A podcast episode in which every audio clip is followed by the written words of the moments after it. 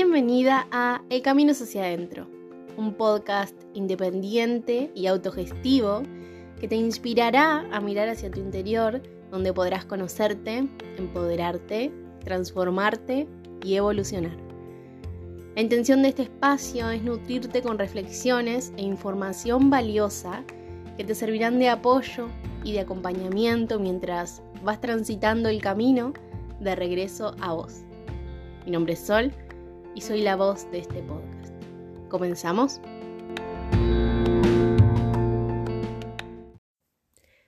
Hola, hola, ¿cómo estás? Bueno, hoy quizás me escuches la voz un poco extraña porque estoy saliendo de un mes muy bisagra en mi vida, donde siento que pude encarnar un montón de cosas que estuve trabajando durante esta primera mitad del año y obviamente se me iba a manifestar físicamente Así que bueno, me estoy recuperando y por eso todavía tengo la voz medio extraña. Pero bueno, no quería dejar de, de venir, de volver a este espacio que, que tanto amo y que tan bien me hace. Fue un mes en el que tuve que tomar muchas decisiones y me tuve que escuchar un montón. Así que hoy te quiero compartir algunas reflexiones sobre la libertad y los beneficios que podemos obtener si tomamos decisiones conscientes y sentipensadas. Para mí no hay nada más importante que la energía. Es el recurso más valioso que tenemos porque sin ella no estaríamos vivas, ni más ni menos. Nuestra energía nos habla, todo el tiempo se está expresando y de nosotras depende si le prestamos atención o no. Por eso la energía es nuestra gran aliada para tomar decisiones, porque nos permite conectar primero con nuestra intuición, que nos guía, que nos indica qué camino tomar, y segundo con el propio deseo, ese que nace desde bien adentro y que siempre nos va a llevar a donde queremos llegar. El tema se complica cuando empezamos a tomar decisiones según la expectativa y la opinión ajena, dejándonos llevar por el deber ser, el deber tener, el deber hacer, y nos olvidamos nuevamente de nosotras. Y ahí obviamente nuestra energía empieza a tener sus desequilibrios. Así que para empezar me gustaría compartirte un texto que escribí eh, hace unas semanas en medio de toda esta vorágine del último mes y dice, hasta hace unos años era experta en tomar decisiones que no me hacían sentir bien, solo para complacer a otras personas. Decía que sí, una y otra vez, y apenas ese sí salía de mi boca me arrepentía, pero ya no podía retractarme. Me empecé a dar cuenta que cada vez que hacía algo que en realidad no quería hacer, me empezaba a sentir incómoda. No me hallaba, en palabras de mi abuela. Me ponía siempre de mal humor o me enfermaba.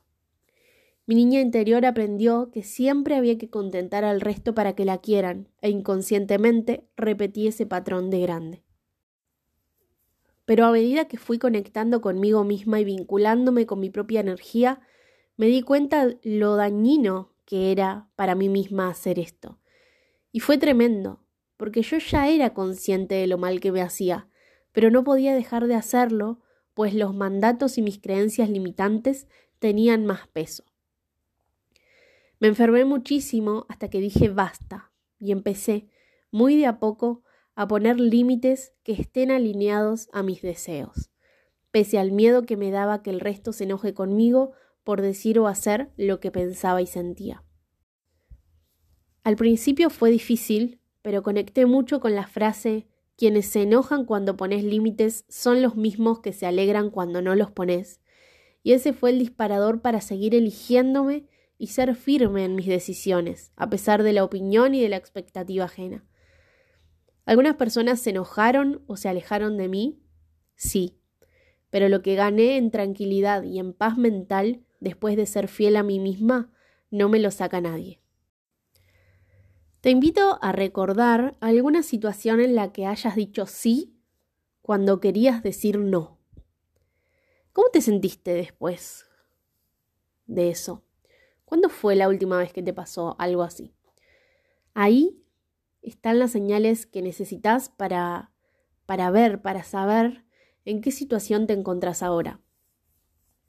Yo estuve años y años sufriendo dolor de estómago todos los santos días, sin exagerar, porque no me animaba a decir que no, y tenía que seguir haciendo cosas que no quería hacer, yendo a lugares donde no quería estar y frecuentando a personas que me hacían muy mal y que me bajaban un montón mi energía. Mi energía literalmente me gritaba, acá no, acá no, acá no, acá no y me lo manifestaba a través de dolores físicos, emociones que eran incontrolables para mí y pensamientos rumiantes que de cierta forma potenciaban todo lo que me pasaba en esas otras áreas de mi vida. Ahora que lo digo así, me imagino la situación, viste como en esos dibujitos animados donde el personaje va en un auto en un camino peligroso y le empiezan a aparecer como carteles de peligro, danger, no pasar, uno tras otro. Y los va chocando como no pudiendo poner un freno, bueno, así. Eso pasa cuando nuestra energía nos quiere hablar y nosotras no la escuchamos. Porque constantemente nos está dando señales y mensajes para guiarnos, ¿no? Para decirnos, bueno, es por acá, por eso me parece súper importante, esencial, vital, diría yo, aprender a reconocer de qué forma trabaja nuestra energía y cómo nos va dando aviso de hacia dónde sí y hacia dónde nunca más. Porque la energía es nuestro sensor, un sensor genuino y verdadero, y realmente si aprendemos a gestionarla, podemos aumentar muchísimo nuestra calidad de vida y por supuesto tomar decisiones conscientes basándonos en cómo nos queremos sentir. Gran disparador que me estuvo acompañando durante este último tiempo. ¿Cómo me quiero sentir? Cuando empecé a decir que no, es creer o reventar, pero comencé a estar mucho, pero mucho más tranquila y los dolores de estómago y la ansiedad bajaron un montón. A partir de todas estas vivencias y la experiencia que me dio vincularme con mi energía, creé un programa vivencial para mujeres que desean aprender a gestionar la energía del cuerpo, de las emociones, de la mente y del espíritu para dirigirla hacia objetivos con intención y usarla siempre a nuestro favor. Lo creé porque yo también terminé mis días drenada, cansada, agotada por lo externo, con la energía bajísima, sin saber qué la hacía bajar, o quizás sí sabía, pero no tenía herramientas para salir de ahí, para equilibrarla.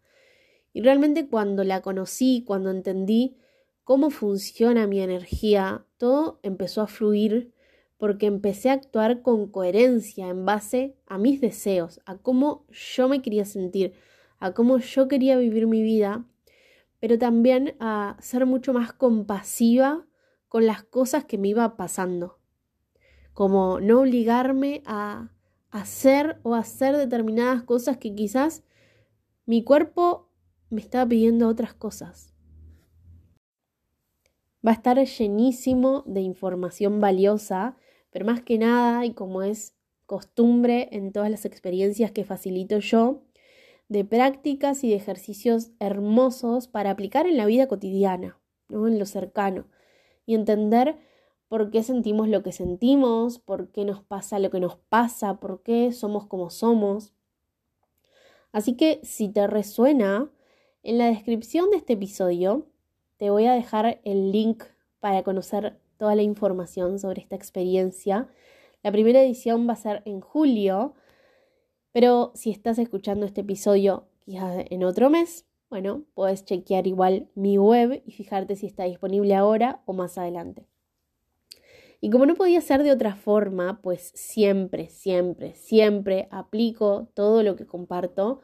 Junio fue un mes para mí que me invitó a escuchar muy fuerte mi energía, pero más que nada hacerle caso a pesar de todas las resistencias que se me, se me iban presentando, ¿no? Porque obviamente no, no fue todo tan sencillo y el conocer nuestra energía no, no implica que vamos a aceptar eso que nos está pidiendo nuestra energía siempre. Es lo ideal, pero a veces, como venimos con, nada, creencias y mandatos súper instalados, quizás nos puede costar un poco más, como darle atención a, a eso que nuestro mismo cuerpo, nuestras mismas emociones nos están pidiendo. Desde el principio de año estoy transformando mi manera de vivir prácticamente, lo que incluye integrar y equilibrar la vida cotidiana y el trabajo, como los dos pilares más fuertes de mi día a día. Y tenía mucho planeado para este mes, iba a compartir un montón de cosas, incluso este episodio lo quería grabar hace como dos semanas, pero en el medio la vida me dijo, ¿estás segura, Sol? ¿Este es el momento de hacer todo esto? ¿No estás cansada? ¿No te das cuenta que hace ocho años no te tomás vacaciones? ¿No tenés otras cosas mucho más importantes de las que ocuparte? ¿Segura? ¿No vas a parar? ¿Segura? Ah, ¿no? Bueno, mira cómo paras. Y ahí volví a sentirme como el dibujito animal, animado y los carteles de peligro, porque es como que yo obviamente no quería parar, pues Ariana, y me pasaron mil cosas, una tras otra, literalmente salía de una y entraba en otra, que me obligaron a bajar un cambio sí o sí. Me di cuenta que mm, yo no tengo el control de nada, ¿no? Que y cuando, cuando pude como soltar esa creencia de que estaba teniendo el control, es como que todo se alivianó de cierta forma.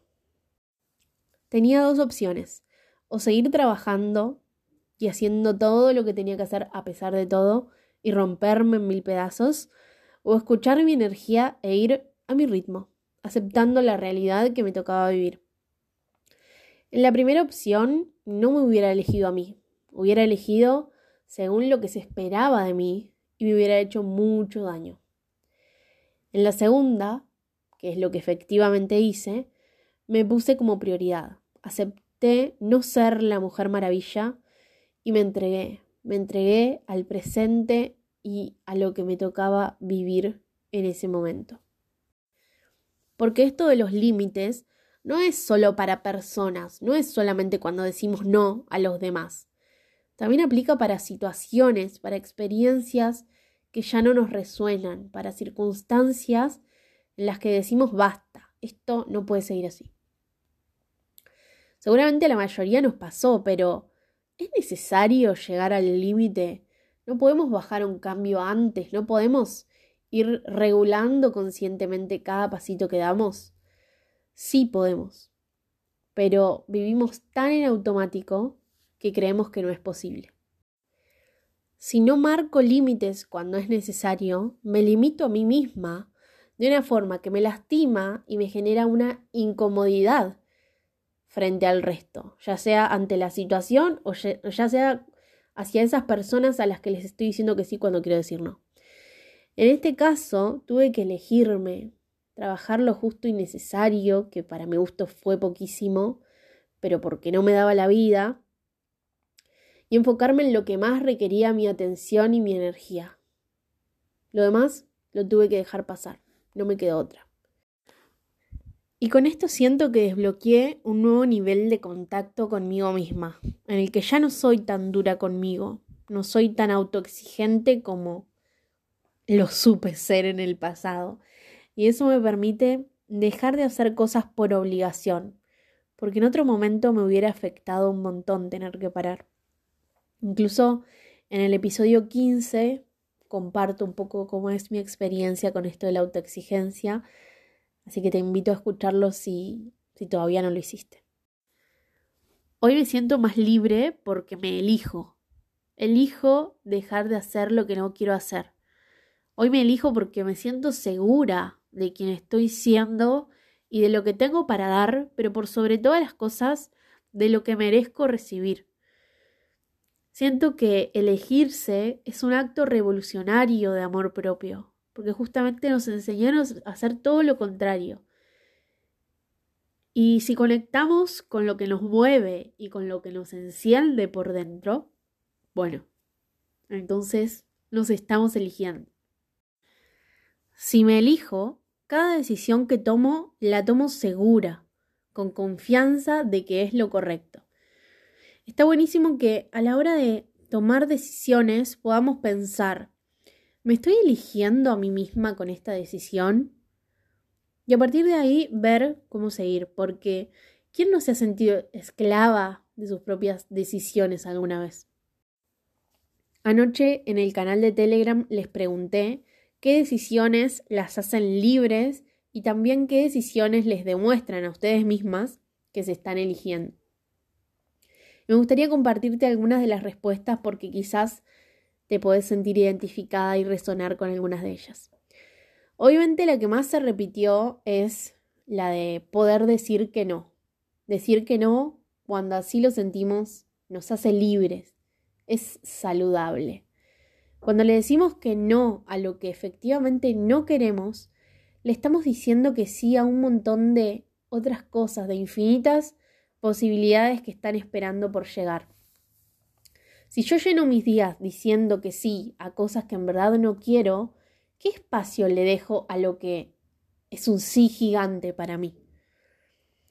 Poner límites es tomar decisiones y expresarle al mundo lo segura que estás de ellas. Otra que se repitió bastante es la decisión de compartir tiempos y espacios con otras personas. Y es totalmente así. El tiempo es otro de nuestros recursos más importantes y que generalmente no valoramos tanto, ¿no? Entonces está buenísimo que nos podamos cuestionar en qué o en quiénes lo estamos ocupando. Y si entendemos que nuestra energía es permeable a la energía de los demás, tomar conciencia sobre esto nos va a ayudar también a elegir con quiénes nos queremos juntar, ver si esas personas nos nutren, o nos drenan la energía y en el caso de que sea inevitable el contacto, bueno, aprender a cuidarse para que no nos afecte tanto. También compartían la de tomar decisiones con conciencia en base al propio deseo, ¿no? Sin importar si a los demás les va a gustar o no eso que queremos hacer. Dejar de sentir culpa, dejar de tener que darle explicaciones a nadie sobre por qué elegimos lo que elegimos. Eso es libertad. Una que me encantó decía algo así como, cuando no pongo mi trabajo antes de mí, cuando descanso porque mi cuerpo lo pide. Y me parece recontra necesaria. ¿Cómo pretendemos cuidar de nuestra energía si a veces ni siquiera nos brindamos necesidades básicas? ¿No? Como descansar bien, alimentarnos correctamente. Siento que está buenísimo en estos casos, en estas decisiones, dejar de lado un rato al menos la productividad y escuchar lo que en verdad necesitamos en ese momento. Preguntarnos, bueno, ¿qué necesito ahora? ¿Qué me gustaría darme? ¿Qué me gustaría regalarme ahora? ¿Qué me haría sentir bien ahora? También compartieron mucho a la libertad de expresión, poder decir abiertamente lo que se piensa o lo que se siente. Y esto también nos habla de mucha fidelidad a una misma y de ser coherente entre lo que pensamos y lo que decimos, pero más que nada entre lo que sentimos y lo que hacemos. La libertad de tomar decisiones al alzar la voz, al dejar de callar. Eso también nos hace libres. Y cierro con esta que también la dijeron mucho, la elección de ponerse como prioridad y a partir de ahí tomar decisiones. En una sociedad que nos enseñó que siempre tenemos que estar al servicio de otras personas, ponernos como prioridad puede ser desafiante porque aparecen muchas creencias colectivas como por ejemplo, sos un egoísta, no pensás en los demás, te cagás en el resto. Y siento que esto de la abnegación es un poco una mentira, ¿no? Esto de que aprendimos de que es bueno renunciar a los propios deseos e intereses en beneficio de otras personas. Bueno, realmente no, ¿no? Porque aprendimos que no, que no somos merecedoras de cosas buenas, que tenemos que darlo todo aunque no querramos hacerlo, y que, que no importa dejarnos para el final. Y eso es un montón, realmente, es un montón. Como estamos constantemente, obviamente esto es un, te lo digo y me lo digo, ¿no? Pero constantemente dando, dando, dando, dando, dando, y nos olvidamos de recibir, o nos olvidamos de darnos a nosotras mismas, eso que necesitamos y que a veces esperamos que otros venga, vengan y nos lo den. Elegirnos no implica dejar de elegir o ayudar a las personas que amamos, ni tampoco dejar de, de dar, ¿no? El resto, si es lo que realmente deseamos, significa que nos elegimos y que como nos elegimos, sabemos lo que queremos. Y como sabemos lo que queremos, tenemos la capacidad de elegir conscientemente todo lo demás. Es decir, nos vuelve más genuinas y auténticas. ¿Qué mejor que saber que elegimos querer a quienes queremos, que elegimos estar donde estamos y que elegimos sentir cómo sentimos porque de verdad queremos hacerlo y no por obligación. Para reflexionar. Tomar decisiones de acuerdo a lo que una desea es como si nos diéramos un mimo, una atención, una caricia que nos recuerda, bueno, acá estoy, acá estoy para mí misma, me tengo a mí. Así que me encantaría que puedas tomar lo que te resuene de este episodio para reflexionar sobre cómo estás tomando decisiones últimamente, si es desde el modo automático, si es desde el deber o si es desde el real deseo. Y desde ese lugar empezar a ver, bueno, cómo te querés sentir de acá en más. Para cerrar este episodio, te quiero compartir una nueva canción que se llama Que no, que no, de Rosalén, que la amo y es súper empoderadora. Y te la quiero regalar para que la escuches en aquellos momentos en los cuales te olvidas que tenés el derecho a decir que no siempre que así lo sientas. Subí el volumen y bailala, bailala con todo tu alma. Lo que sentís, vale. Lo que sos, vale. Lo que deseas, vale. Hacelo valer.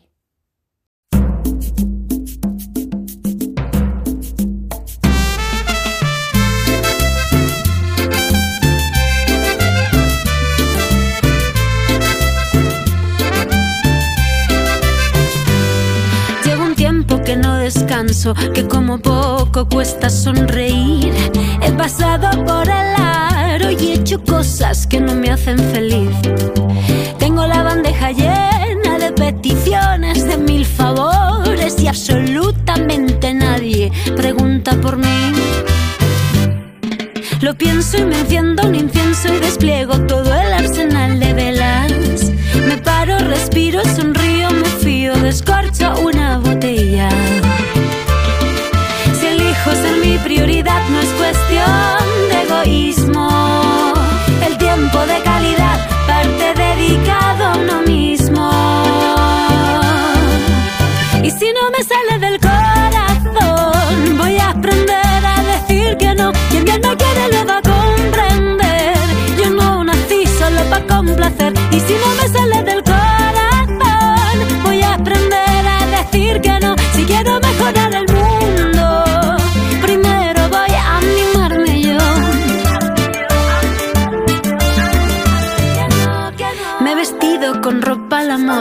Puesto muy mona pa' gustarme a mí. He comprado un ramito de rosas y nerviosa me he pedido salir. Tengo la cabeza llena de mil razones que me aseguran que el amor más verdadero está más cerca de lo que creo. Ay, qué tontería, María, si te quedas sola pa' toda la vida. Vistiendo los santos con cientos de gatos llorando no es cuestión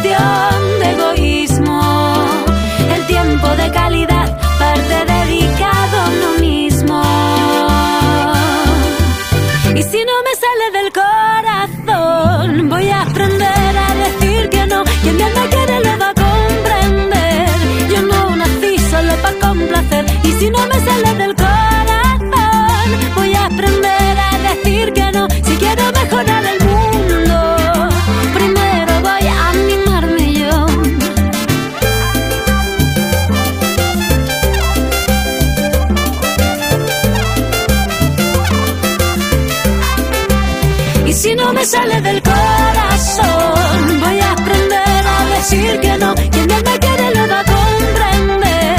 Yo no nací solo para complacer. Y si no me sale del corazón, voy a aprender a decir que no. Si quiero mejorar el